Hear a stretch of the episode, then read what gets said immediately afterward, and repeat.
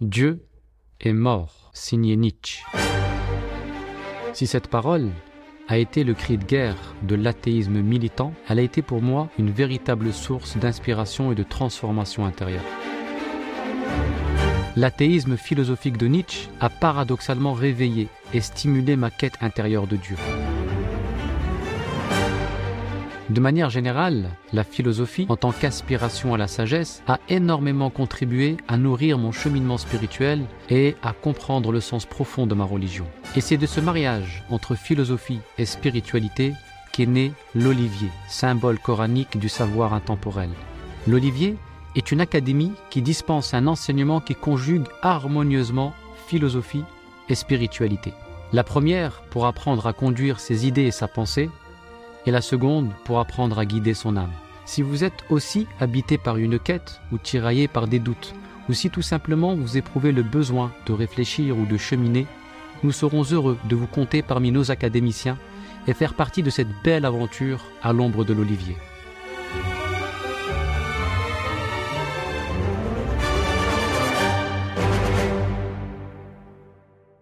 Suite aux deux traités de la le prophète donne l'autorisation aux musulmans d'émigrer à Médine. Aussitôt les musulmans se mettent en chemin. L'exil, bien entendu, devait se faire dans la plus grande discrétion pour ne pas éveiller l'attention des négateurs. Après quelques jours, il ne restait plus à la Mecque que le prophète wassalam, Abu Bakr et sa famille. Les Quraysh de leur côté s'étaient rassemblés à Dar al-Nadwa, parlement de l'époque, pour comploter contre le prophète. Ils finissent par se mettre d'accord pour le tuer. Jibril salam en informe aussitôt le prophète salam et lui conseille de ne point dormir cette nuit dans son lit habituel. Le prophète salam devait donc établir intelligemment sa stratégie d'émigration. Voici les grandes lignes de son plan très élaboré. Tout d'abord, il ordonne à Abu Bakr siddiq de préparer les montures et le désigne comme compagnon de route pour son voyage. Ensuite, il demande à Ali de prendre sa place dans son lit pour tromper l'ennemi et le charge aussi de restituer à leur propriétaire les dépôts que les Mécois avaient confiés au prophète. Puis, il fait le choix d'emprunter un trajet inhabituel pour se rendre à Médine dans le but d'échapper à la poursuite des Quraysh. De même, il entreprend de faire une halte avec son compagnon dans une grotte nommée Al-Thawr.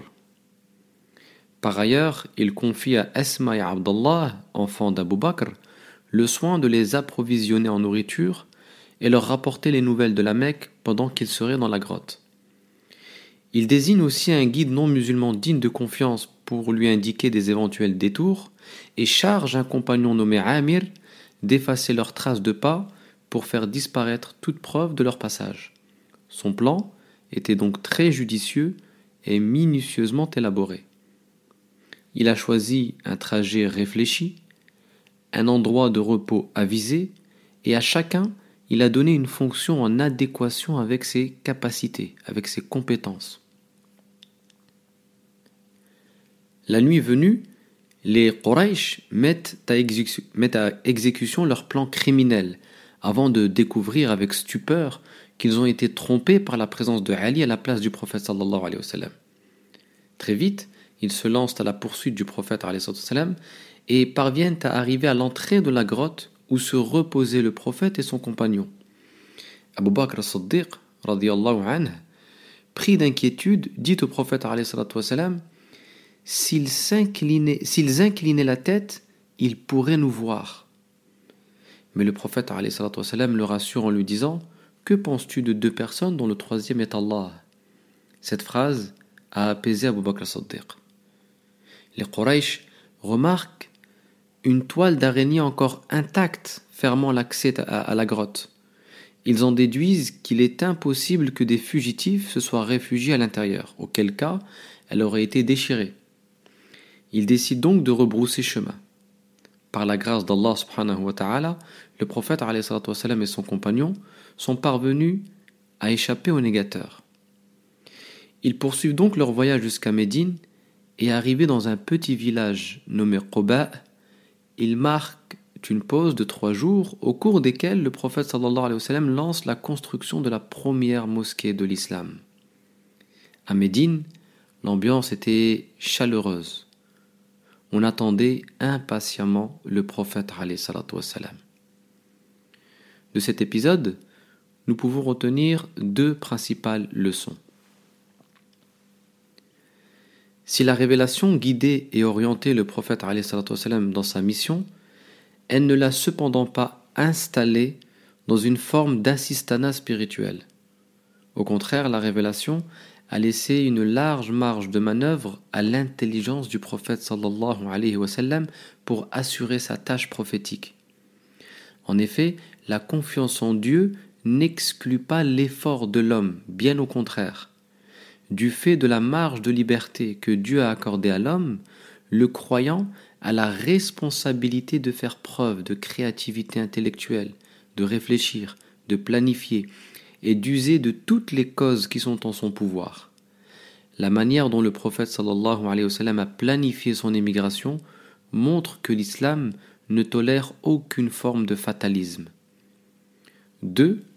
L'attitude du prophète dans la grotte nous enseigne que placer sa confiance en Dieu, c'est effacer toute trace d'inquiétude liée à la vie.